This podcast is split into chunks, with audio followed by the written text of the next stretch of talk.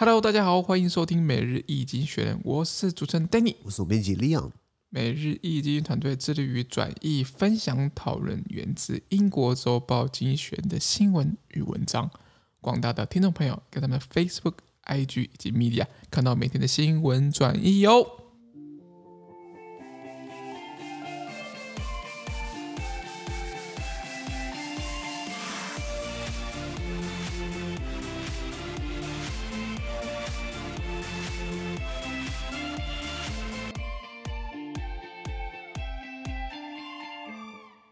今天我们来看到从经济学人追出来的新闻，我们看到是九月一号礼拜三，也会出现在我们每日经济学人的 Facebook 以及 IG 还有 Medium 第五百七十九 PO 里面哦。我们今天看到的新闻是第一个，这个南韩对上大型科技公司来跟你尬一波。嗯，哎，南韩也算还蛮有种的。你说他运动家精神不够，问题是这时候他就很够了。是的，因为很少人敢挑战我们讲的 GAFA，GAFA G A F A，Google、Facebook、Amazon 还有 Apple。对不对？可是我看今天南韩政府、南韩国会通过了一个法律，要直接跟他们来这个尬一波，尬一下。原文是这样子啊：South Korea's parliament approved a bill banning big app store operators from mandating that software developers use their payment systems in transactions with customers. The law, the first of its kind in the world, was hit uh, will hit the likes of Google and Apple, which charge commissions up to thirty percent on apps and in-app purchases. 这个新闻还没有念完，对不对？嗯、哼这个部分的话是五百七十九 PO。嗯，哦，在这边，对不起，我刚刚看到，我刚刚截取到是是简短版。的呃呃，对不起，嗯，呃，the the law, the first of its kind in the world, will hit the likes of Google and Apple, which which charge commissions up to thirty percent on apps and in-app purchases. Failure to comply could result in fines of up to three percent of the company's revenues in South Korea. OK，拍谁拍谁？这个翻译翻译，他说，南韩国会批准的一项法案呢，禁止大型的应用程式平台的平台商强制这个应用程式开发商呢，在与消费者这个交易中呢，一定要使用他们的预设支付系统。什么意思？就是说，如果今天我是一个软体开发商，我要在我的，假设我们今天每日经济学人我们自己的 APP 啊，假设那我们要把它放上这个 Apple 的 App Store，那。各位下载我们的 app，然后如果你要付给我这个月费，想要赞助我们，想要想当我们的定付费会员，那你付的钱有百分之三十会被 Apple 抽走，不然就是你只要强制用 Apple 的付款方式，那对我们来说公平吗？老实讲不太公平。可是 Apple 就是这样搞，因为到现在才是这样搞。我记得之前有个公司叫做 Epic Games，Epic Games 他们有一款游戏也是被 Apple 抽很多层，然后。哎，他就不爽，他等于是去申诉，结果 Apple 直接把他的账号给移除，Apple 直接把他的这个平台给移除，就是你玩不到他的游戏，你知道吗？你很很阿巴，你知道吗？凶啊！对，南韩政府就说你不能这样搞，你不能要求人家说一定要用你的付付款方式，你不能要求一定要抽那么高的 commission。然后，所以他这个南韩这个法律是全球首创的首创的法规，呃，其他国家还不敢这么做。你看，像欧盟说要打击那些大型科技公司，美国说这个他们要更公平，反托拉斯，可是只是开听证会啊，只是开记者会，对不对？都没有实际作为。你看，这南韩。政府直接跟你这个这个千手哈密达就把你拿下来了，你知道吗？嗯、这北海也这么硬就好了。那这这个法规会打到 Google、打到 Apple 这些公司，因为 Google 就卖服务嘛，Apple 也是嘛。那这时候谁开心了？这个 Amazon，Amazon 就是 我本来就是在当这个贸易商，我本来就当那个中间商，不关我的事，你知道吗？那。这个这个前述刚刚讲的 Apple 跟 Google 呢，他们对他们应用程式跟应用程式内的收取的费用高达百分之三十的佣金，其实算不少，你知道吗？非常多。那平台上如果不遵守这个，可能会呃，这个就是这些这些这个应用程式的平台商，像 Google、Apple，如果他们不遵守规定的话呢，会导致该公司在南韩的收入百分之三变罚款。也就是说，如果你在南韩赚了一百万假一百亿假设，那你会罚你三亿美金。我觉得三趴法则其实不够高。要罚个二十趴，罚个三十趴，罚到你快 pass，而且而且而且要用什么你知道吗？要用营业额来罚，就是说你的这个营业额就是你账面上很高的数字，你还要扣掉员工薪水成本啊、租金东扣西扣，你的净利才是多少钱？所以我就用你营业额来罚，就是。很大一笔钱，你知道吗？非常大一笔钱，所以三炮我觉得至少是一个开始啦。然后我记得看新闻，Epic Games 的总裁就说：“哦，感谢南韩政府体恤我们，怎么之类之类。如果各国都效法就好了。”我觉得慢慢会有这个倾向，大家开始在针对这些科技公司，因为他们赚太多钱了。是的，我希望有人来弄一下 Facebook，你知道吗？因为 Facebook 现在像我们的经营粉粉粉砖平台，我们一天到晚收到 Facebook 的广告，你要不要花钱赞助？你要不要花钱推广啊？你要不要怎怎怎样？那我我们就不理他嘛。然后我们的触及率现在变得很低。我们都只能口耳相传。可是以前是一个月会增加一千位粉丝追踪人数，现在一个月有没有两百啊？嗯，很这很很辛苦，可能都可以可以两百。可是我平常我摸着良心讲，我真的来，我觉得我们很认真在做，我们团队真的是帮帮大家每一天都在做新闻翻译。可是我觉得没办法那么快起来，那反倒是有一些。网红就是就是 号称教英文，可是也没在教英文，那他们就是有钱做赞助推广，对不对？嗯、那这其实是很大的反差，你知道吗？对对，anyway，所以呃，南韩等于是这是要直接杠上，呃，这这这是科这是科技公司，那等于是说让这个市场环境更健康了。不然 Apple 已经够大了，Google 已经够大了，就还让他们寡占，寡占之后呢，还在这边赚这个广告广告费用。那 YouTube 也是，YouTube 更贼，为什么？你要如果不想看广告，对不对？呃、啊，付费啊，付费。所以他他跟广告商收钱，他跟观众也收钱，两边收，这是个很厉害商业模式。可是不见得是健康的哦。当然当然。对，像我现在，你看现在 YouTuber 什么百万订阅 YouTuber，他们的实际影片到底多少人看过？已经发现变很少。就是说可能两百一百万人订阅 YouTuber，一支影片大概才五万人看过。那你的粉丝只有百分之就二二十分之一，真的会跟你 engage，你知道吗？其实这样讲也不对，为什么？因为我们好像也是，我我们虽然有一万五千人追踪，可是我每一篇 po 文大概也才四五十，对，五六十，五六五六十左右人按赞，对对对，但这还这还是蛮少的。不过触及率有有到三三四千啦，对，那那所以他触及到三四千人，可是按赞的话只有五六十，对，那我那等于是说，那大家只是看过划过去，你帮我按个赞好不好？因为因为其实有些有些比较注重隐私的人，他可能对于按赞的部分有一些嗯有一些。顾虑啦，但我但是我我觉得就是对对，我但我了我但我们想还是希望，如果这个东西不错，还是可以推荐给你，就是身边也需要这样子的一个学习一个条件的人，这样子。对啊，因为学习国际时事这个东西是怎么讲？培养国际观就这样开始，知道吗？是的，是的，是啊，是啊。好，那我们看下一则新闻。下一个我们讲到欧元区的通膨啊，通货膨胀还行还行，这是 OK 啦，你知道吗？不多不少，刚刚好。是的，因为是这样子啊。Annual inflation in the Eurozone rose to 2.2% in July to 3% in August, the highest rate in almost a decade. Energy prices increased sharply by 15.4%. Industrial goods and food prices rose too. Soaring prices have put pressure on the European, European Central Bank, which expects inflation to ease early next year to slow its pace of bond buying. 他说，欧元区的这个年通货膨胀呢，从今年七月份的二点二趴上升到了八月份的三趴，就等于是涨了零点八趴。这是这个是十年来最高水平，也就是说，很少欧盟区欧元区很少有这么大的一波的消费。也是这这这通货把它带起来，我觉得这是一个好的。当然，它不是三十趴，三十趴就完蛋了。三趴我觉得还是可以接受的。那那当然，有部分是因为能源价格呃已经高大幅上涨了十五点四趴，呃，所以也带动了工业产品还有食品价格上涨。因为你什么样产品都需要运输嘛，运输靠的是石油，东西靠的是能源，所以能源价格上涨，对不对？其实它的这个原物料或是工业成本也会跟着上升。像我们是做生产贸易的，这个各个厂家都在调调涨价格，货运公司、船运公司也是。那当然，货运、船运他们等于是靠这靠这件事情大赚一波。他不用涨那么多，他就给你故意涨那么多，因为你不你你不给我送，你找你找其他人送啊。他们集体在哄抬，你知道吗？所以我们公交会要不要管一下？因为我我们运费涨了四倍，四倍哦，什么三三点八倍了。可是我我觉得很扯，你知道吗？跟两年前同个时间，你说两年涨了三倍，那三三三点八倍，那我也去。我我也去开开开，买个船是买个船好了，你知道吗？差太多了，你知道吗？是是是，是那。那那那那在这个价格飙升也给欧洲央行带来了压力。那澳洲央行呢，预计这个通膨将在明年初的时候缓解，因为你不可能永远都是过年嘛。你等于是景气复苏，大家有现在有钱可以花，不代表你会永远都是噗噜噗噜，永远都会就是噗噜噗噜这样起来嘛，对不对？所以这个缓解缓解缓解之后呢，放慢之后呢，等于是呃会也会放慢到。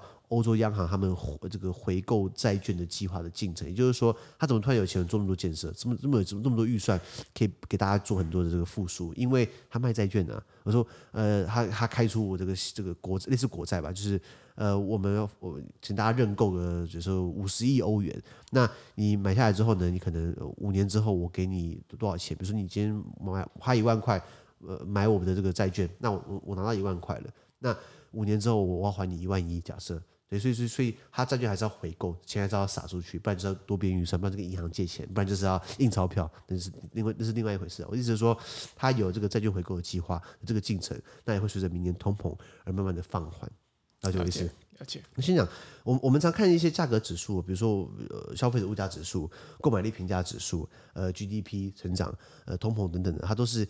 很多方式去做这个衡量。那那通膨，呃，我们聊过很多次，通膨以这种欧二点二趴到三趴来说，算是好的。嗯，那那当然，它是用欧元去整体来看。如果你只是看德国的话，德国已经飙到快四趴了。那德国已经 经济大到，它只要起来一点点的话，会就德德国可以把大家的这个数字给均下来，给把它平摊下来。那德国如果今天四趴嘛，那其他地方可能只有一点多趴，因为现在旅游看起来像限制的，因为旅游很大一部分可以带动消费，消费可以推动价格的上涨，对不对？那再来就是另外一个因素，欧元区并不是所有的欧盟会员国都是用欧元，欧元现欧盟现在有二十七个会员国，只有十九二十个左右是用这个这个欧元。欧元，对对对对对，所以所以呃，你可以看到这个这个这个这个这个数字会牵一发动全身，是我刚刚提到的债券嘛，这个债券的这个回购计划，而且这之前我们讲到债券是。欧欧欧洲央行自己开出的债券，那它的各个会员国自己开出来的这个国家债券，没错，那又是另外一回事，这样子。没错。好，那我们看第三则新闻。第三则新闻我们看到就是卡布尔机场由塔利班控制。哎，今天九月一号，昨天是大限，昨天是八月三十一号，礼拜二，这个美国一定要离开这个塔利班，这个这个撤走了，撤走撤走阿富汗。所以美国走了之后，对不对？塔利班开始宣布，哎，我们掌控机场了，然后开始把飞机拿出来展示一样。然后我觉得。怎么讲？有点幼稚哎！你你又不是美国人在的时候，你你你你你占领的，美国人走你才可以占领，对不对？所以我觉得美国一天不走的话，你你你只能待在山上，不是吗？是是是，是啊是啊。那所以塔利班现在他们宣布占领机场，因为机场是一个国家的一个对外的一个很重要的一个呃枢纽，交通枢纽。对，因为你因为你可以说，那我今天不一定要机场啊。对，可是你飞机怎么起降？你机你机场跑道，你一般街道没办法这样起降，完全没有办法。是啊是啊，所以所以塔利班开始掌控卡布尔机场，原文是这样子啊。The Taliban uh, won control of Kabul's airport, but now comes the question of running it.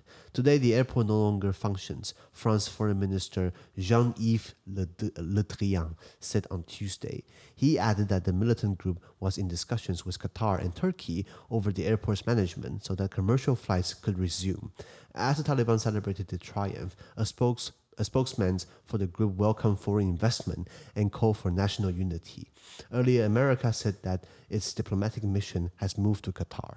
OK，他说塔利班拿下了这个喀布尔机场的控制权，但他不知道怎么如何经营它。你看，你有本事开枪，那你要你要怎么 run？哎，机场塔台那是一个很复杂的学问，非常非常，该谁要降谁，谁不降，谁要再等，谁要准备滑。滑进来，这真的是非常这个很专业的一个操作，而且协调不好的话会出事情哦，很容易出事情。这个这个这个飞机都载几百个人，你知道吗？没错。那所以所以他他看起来不太会经营他了。那所以法国外交部长呢，Jean-Yves Le Drian，他在礼拜二表示呢。这个机场呢，从今天开始将不再正常运作，什么意思？塔利班太鸟了，我其实还蛮认同他的。是的。那法国外长呢，这个 Jean-Yves Le Drian 他补充到呢，这个军事组织就塔利班已经在跟卡达还有土耳其讨论如何管理这座机场。什么意思？你要怎么用机场？你还跟其他国家讨论，发现真的蛮鸟的，你知道吗？就像我今天买 土豪，我今天买一部法拉利。然后我说：“哎，钥匙插哪里啊？不是一样的道理吗？我说：我说就买了法拉利，对不对？哎，这个这个加什么油？这个是加柴油吗？柴油是加卡卡货车，柴油引擎，那种跑车都要加九八五千，你知道吗？是的，是的，就就很就很土嘛。所以所以所以这个呃，塔利班现在才在跟卡达跟土耳其讨论如何经营这个机场，然后让商业航班得以恢复。也就是说，他希望大家会再来塔利。”呃，再来塔利班之下的阿富汗来造访啊，来经商啊，是的，等等是的，是的。那在塔利班在庆祝胜利的同时呢，他们组织有一个发言人表示哦，欢迎外国投资。笑哎、欸，你有钱你会去投资塔利班吗？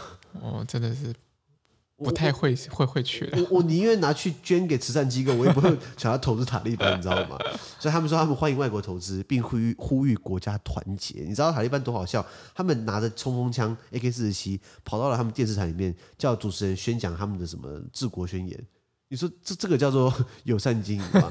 我拿着枪跑到电视台，就说你给我主持人给我念，然后他们拿着枪站在后面，在旁边，在旁边，因为这还这还还还蛮可笑的，你知道吗？到底是哎呀，不知道想什么了。那这个呃，稍早呢，美国也表示呢，他们驻阿富汗大使馆呢已经搬离了，搬到了隔壁的卡达。卡达这个这个，反正卡达虽然也没有到那么安全，因为卡达跟沙特阿拉伯闹得很尴尬，可是总再怎么说也比也也比沙特也也好很多，好也比阿富汗好很多了。对对对，大概是这个新闻是这样子的。那先讲塔利班控制机场，呃呃，很多人没有撤离嘛，不是说我们昨天聊到过，美国在这段时间从八月中开始到八月底，一共撤了一万两千人。是的，六千个是美国公民啊，另外六千个可能是阿富汗，就是说以前帮美国人做事情的美国，不管是翻译啊、后勤啊、承包商等等的，全部都被载走嘛，对不对？那呃呃。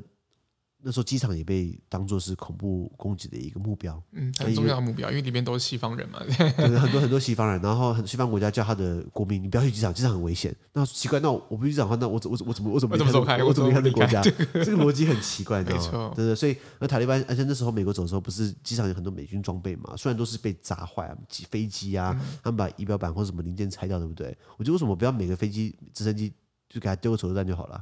手再把它弄爆的话，更更不能用，你知道吗？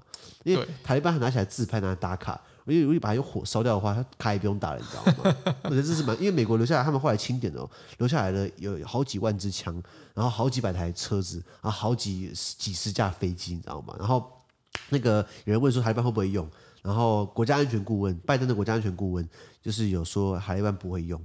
但是后来补了一句，可是这个我笑不出来，为什么笑不出来？他们不会用，他会给人家用啊。对啊，他可以给美国，或者不是，他可以给俄罗斯、给中国，啊、拿去拿去做拆零件嘛，胎霸嘛，然后拿他让他们去研究美国怎么造武器的，有叫逆向工程、逆向工程优化，什么意思？我把你的零件拆开来看，我看你怎么造的，我再把它改良成我自己的东西。是有些国家山寨大国就会，是不是非常擅擅长做这件事情啊？是啊，是啊，是啊，所以美国一点也笑不出来，所以他们走得太匆忙了。你看你在地方待了二十年了，你东西一定很多嘛？一定很多。我我之前在比利时，我念第一个硕士，我在鲁文待了一年，然后然后念完之后我去跟特念另外另外一个硕士，然后我朋友帮我搬家，他说：“李阳，你不是才来我们国家才一年而已吗？”我说：“对啊。”做什么那么多东西啊？这一年我就累积了很多东西。它是一台车全部塞满，然后那个床垫还把它放在那个车天花板上面，把它绑起来，然后把我载到其他地方去。所以他很纳闷说：“你不才来一年而已，哪来那么多东西啊？”所以更何况美国是整个国军队二十年，二十年东西已经很多，然后你给他两个礼拜时间叫人家撤走，其实也不太可能，你知道吗？那现在走的都是在我们看塔利班怎么 run 吧。没错，没错。那么看到最后一则新闻哦，最后一则就很有趣，讲到日本的。官僚的传真机，还有日本的数位这数位厅，是的。那日本的各个部会喜欢叫厅嘛，对不对？对什么什么警政厅啊、警视厅啊，如果你看柯南就知道了。然后这个，然后日本又是一个传真机大国，他们超爱传真机的。我跟你讲，我从小我从小时候看过传真机，我长大之后在出社会就就没有人用传真机了，我还不太会用，你知道你会用吗？呃，我会用。你们公你们公司用传真机吗？我们会用传真机。为什么？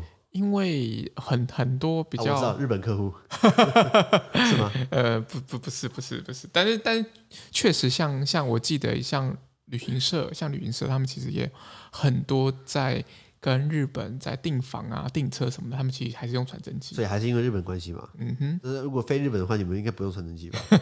不太用，机器看起来很帅，可是摆在占空间，你知道吗？而且很浪费纸了，人家他们是热感应纸，那其实很很很很小小。消费那个消耗那个能源的。OK，那讲到就是日本现在想要改革，可是又很尴尬，为什么呢？因为是这样子啊。Japanese office dome is notoriously analog. As of 2019, just 7.5% of nearly 56,000 national government processes could be completed online. Stepping into the digital age could help to boost GDP per person by 1%, researchers reckon. But bureaucrats' resistance to change runs deep. When the governments of Suga Yoshihide, full of digital uh, zeal, recently tried to deprive officials of their beloved fax machines, rebellion ensued. Uh, all the same, Mr. Suga's efforts to modernize Japan's public services reached an important milestone today with the launch of a new digital agency. Its mission is to, digi- is, to, is to digitize administrative procedures and overhaul wasteful procurement practices. In theory, it can even boss around Japan's mighty ministry, uh, ministries. Institutionalizing Mr. Suga's digital push may also insulate it somewhat from, flunct- uh, from fluctuations in his uh, popularity uh, plummeting as COVID 19 infections surge. Nonetheless, change tends to be uh, to come slowly in Japan, even at the best time. Uh, even at the best of times, fax machine salesmen will not be uh, fretting quite yet. OK，刚刚这卡词不好意思啊，呃，有人翻译翻译，他说。 日本政府体系呢，可说是出了名的原始。什么意思呢？截至二零一九年呢，呃，日本全国将近有五万六千个行政政府行政流程当中呢，只有百分之七点五是可以线上完成的。也就是说，哎，五万六千个政府的行政流程，只有百分之七点五，不到一成是可以是可以线上完成。什么意思？其他的五万多个你都要临柜办理，都要现场直接有人帮你用手签，帮你盖章，对不对？这其实还蛮老派的。没错，我以为我们的自然人凭证已经够难用了，就是 他们要不然还没有，你知道吗？没有比较，没有伤害。对对对，对，那日本不是先进大国吗？是啊，哎，真奇怪。那这个研究人员还认为呢，呃，研究人认为步入数位时代呢，有助于将人均 GDP 提高一趴，但官僚对于改革的意志呢，就相当的坚韧。像是随着这个对数位化充满了向往的菅义伟政府呢，他最近试图剥夺公务人员性爱传真机，什么意思？不准传真机，对不对？以后就是用 email，对不对？然后官僚体系开始随之反弹。呃，不然讲我不干了。那你那你万一有一堆内阁部长或者什么大家不干的话，我跟你讲，你手上也不用干了，你知道吗？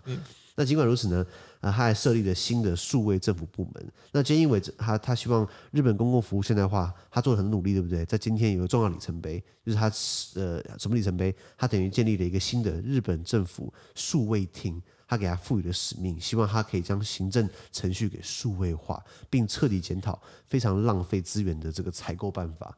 那采购办法这东西，我觉得是这样，就是要没嘎。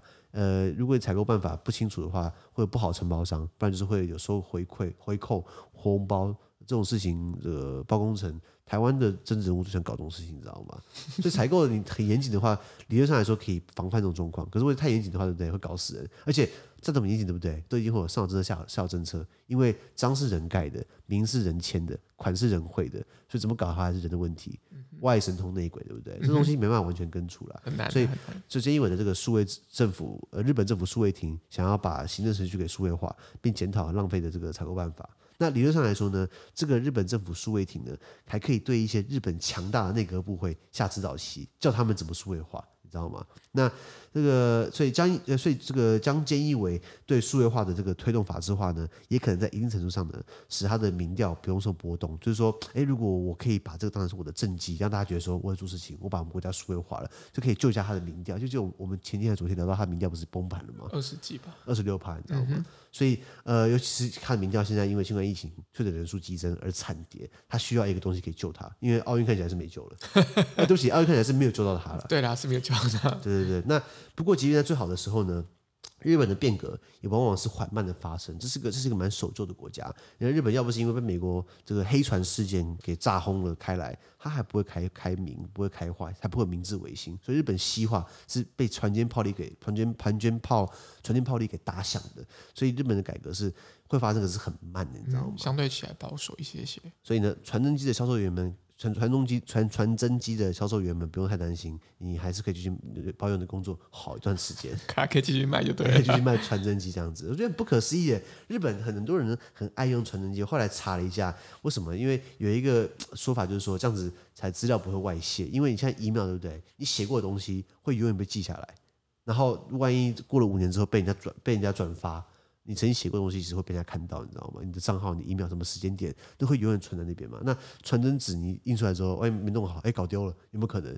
就像我现在已经找不到我以前念念念念呃小学的笔记，我我我已经找不到我以前的一些纸东西。那那那问题是，如果今天存在线上，像我昨昨天在翻我的 Dropbox，因为我觉得 Dropbox 现在越来越难用，我就把它取消掉了。然后我要开始下载下来，把它东西抓下来，对不对？我一看，哟，这是二零一二年的东西，根本忘记什么东西。所以它会永远把你记在记在上面。可是如果是传真的话，它等于是就没有比较比较不容易会有敏感资料外泄，因为 email 可以可以一直转传，可是传真不行嘛，对不对？对对？对对，传真是不太行，因为它是用热感应纸，就是一次性的这样子的把。资讯直接拷贝过来这样子，然后他们不是有人说热感应纸会摸久了之后怎么会不孕吗？真的还是假的？哦，就这种这种这种议题我，我我可能比较不知道。哦哦哦 对，如如果有对这样子那个热感应纸有有这样的研究的听众朋友们，也欢迎跟我们研聊一聊，就不管是热热感应纸部的，不管制造当中或者是使用，是不是有一些其他的一些议题？那、啊、其实也不关我的事啊，我有没有女朋友？不要这样子，我们我我们还是就是还是就希望能够电子化了，少一点就是制造。我是希望帮总编辑力量找对象，你知道吗？没有，那你要自己讲，我没有办法帮你讲。还有一个原因就是说，日本人喜欢盖章，你知道吗？对，就是盖章。所以台湾人也很爱盖章，可是日本也超爱盖章的。那等于说我可以盖在我的传真纸上面，然后把它传给传真给别人，对不对？是。如果今天你要 email 对不对？我怎么盖章？老人家可能不太会用，就变要要那种电子电子章、电子签名，名这样子。我我想句实话哦，我都不太会用，什么格式不符啊，然后颜色不好看啊之类的，气死我，你知道吗？所以我之前去银行叫我用电子签名，对不对？搞半天我不玩了，你知道吗？因为我又不太会签，你知道吗？所以然后很多事情，像比如说日本的呃呃年轻人可能稍微比较会改，比比较愿意去设涉及到不同的这个这个这个方式。像刚刚讲到，日本有五万六千多种行政政府行政手行政程序，有四千多，只有四千多种，五万六千里面只有四千多种是可以线上执行，对不对？年轻人就会用四千多种，可是老人家对不对？全部都不用，他就直接用呃呃实体到，你知道吗？没错没错。那所以那啊，日本的这个年纪，随着年纪越大，对于传真机的依赖越来越重。你去看很多日本那种株式会社那种公司，他们可能这个员工桌上每一个人前面都一台传真机，就一一排传真机，就这大家都要用传真机，你知道吗？所以他成立了这个日本政府的数位厅，希望可以带动数位化，很有野心哦。他成立，他进驻在雅虎在日本有设点嘛？他跟雅虎同一栋大楼。有什么意思？宣誓？呃，不懂的话，我去隔壁问一下。哦，我们我们有那个搜寻引擎。哦，搜寻引擎怎么用？你知道吗？对对对，可能就把当承包商好了，你知道吗？我觉得这是一个很大的一个意义象征啦。是。他如果他把它设在这个什么什么那个这个筑地市场啊，卖鱼的，那就是很鸟嘛。对，有宣誓，有宣誓效果啊。对对对，他他跟雅虎开同一栋，成立了这个这个数位亭，然后他经济学写到，他他就是说。可以给其他的政府部门下指导棋，教他们怎么数位化。那你要怎么叫这个防卫省？就是国防部，人家管枪的，你叫人家 数位化，怎 怎么怎么怎么弄？你知道吗？这个这个可能有点困难。我在想，或者财政省、财财政省就是财政部。哎，财政部不要忘记了，那管钱的是麻生太郎，多大政治家族啊！你要一个这么大的一个派系，你要你要叫他去改数位，麻生就已经很老派了。你觉得他他的带的部分，你觉得会多年轻？就是像，但是像像那个之前有那个。IT 大臣嘛，之前他们也任任命 IT 大臣，然后、哦、然后是一个非常长年纪非常长的一个长者，哦、这样其实就就，就有时候其实呃，日本相对起来在这个一个改变其实是相当缓慢的，所以所以他们其实是一个。蛮稳定的一个社会啦，所以其实这样要这种大幅度的改变，其实会需要一点更更多需要时间。对，我想起来，就日本之前任命 A 大臣，就派了一个老头子去当 IT 大臣，他搞不定还不会用智慧型手机。是是，所以所以有时候其实呃，数位化过程当中又会有很多阵痛期啦。那我相信日本可能也会有更多这样子的一个状况。OK OK，啊，不过让我想起来，我们也有这个科技部，你知不知道？哦，对，我们有对对对，我我我们这个，我以前台湾有这个。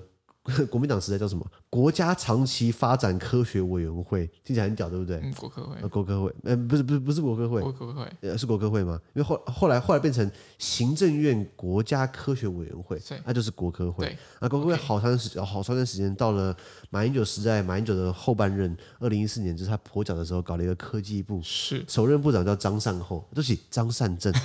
因为张因为张善政他他不是很擅长政治，他适合善后，帮他是韩国瑜的副手嘛，那时候。是的，是的。所以所以所以呃，张善后呃呃张就是张善政，他是首任科技部长。那我们科技部就是说，它是一个中央主管机关，他要呃做科科学的技术研发，呃和然后呃发展工业园区啊，然后等于是做很多科技新创的发展基金啊等等的。然后呃，你把它升级为部会。理论上来说，它会它有更多资源嘛？它年度预算，我记得那时候刚成立的时候，好像有四百多亿台币，其实不少，你知道吗？蛮多的哦。对对对，比外交部还多。嗯、外交部一年它也才才才两百三百亿而已。是哦，这样对。然后国防部有三三三千多亿，四千亿。我记得今年好像蔡英文政府公布我们的我们的国防预算是历年最高的啦。啊，当然国建国造要花钱。很多东西是要花钱嘛？那可是我们科技部也是有四百多亿。可是我说一句实话哦，你觉得他有什么让你觉得他不可或缺的地方？我觉得唐凤一个人就可以打趴科技部了。没有，我觉得，我就觉得，我觉得科技部还是有很多呃很多专业的的公部门们在里面，在在努力的做一些就是科技部被交代的任务了，应该这样讲。所以我就，嗯，所以我觉得这样科技部其实。呃，其实应该是要有更多跟人民啊、跟民众宣传到底我们科技部做了哪些事情。那这些事情是不是我们对于整个什么生活科技或者是呃有没有没有没有改善的地方？那我觉得应该要更多宣传。我觉得台湾的这个。官方机构都是这样子，一个部长，然后两个、三个次长，两个政务次长，一个常务部常务次长，需要那么多长官干嘛？然后一定要给你搞什么单位，你知道吗？一定要给你搞一个这这个秘书处、人事处、政风处、处主计处、资讯处，每一个单位都有政风处，不管是一级、二级、三级，不管是在小地方的，我跟你讲，乡公所、区公所，他们都有政风处，要干嘛？你知道吗？有政风就不会有人贪污了吗？嗯，对不对？对不对？应该是说像，像像我们有政风体系嘛，我们有调查体系嘛，我们有调查局，对对对，我们有检，我们有检调。其实我们有很，我们其实没有很多的呃部门级别都在做这样子一个防堵弊案的一个过程。那表示我们国家这这是公务员，就是很会贪污，你知道吗？应该是说我们很很，对不起，不是所有公务员，对，就是就是有有很有些人会钻漏洞啦。不管是所有人啦，你看你刚讲没错，廉政官、调查官。检察官、检察事务官，还有什么？还有什么？呃。政风的啊，对不对？反正是一堆调查局也可以，调查局啊，等等，对对，重大就就就就就调查官嘛，对不对？廉政官嘛，所以马英九成立了廉政署，看不懂，你是想要？那那你那你把检察官香港是不是？香 香港有有个廉政公署，你知道吗？那那那个还算那个可以理解，因为香港以前警队非常非常贪污了。是的。那那理论上来说，不过香港现在问题不止贪污了。而 且我我我一起举公，我我们成立了这个科技部，我觉得唐凤一个人做事情，可能当然他们可能可以帮。有没有科技部的朋友告诉我们到底干嘛？哦。对对对，我觉得这样很好。就如果有科技部的这样子一个呃一个一个一个听众朋友啊，也可以留言，或者是愿意来上我们节目，我我也可以也很欢迎。就大家如果能够聊一点我们的东西，我我我不是说要污名化科技部，或者很多部会，我只是说你们到底在做什么，我不理解。好奇好奇好奇，对，因为毕竟是领纳税人的钱嘛，对不对？一年四百多亿，我也有份啊，有有有有有我的份，大概是这样子啊。好，那我们今天的 podcast 就到这边，而我明天有其他新闻呈现给各位。那对于今天新闻任何想法或想要我们讨论的话，都会在评论区留言哦。还有啊，自媒体非常难经营啊，而我们的热忱来自更多人的支持与鼓励，请大家拜托给我们个新的评分，或加我们推荐更多亲朋好友哦。资讯都提供在每日易经济学的 Facebook 粉专，也大家持续关注我们的 Podcast、Facebook、IG、YouTube 跟 Medium。感谢你收听，我们明天见，拜拜。拜拜。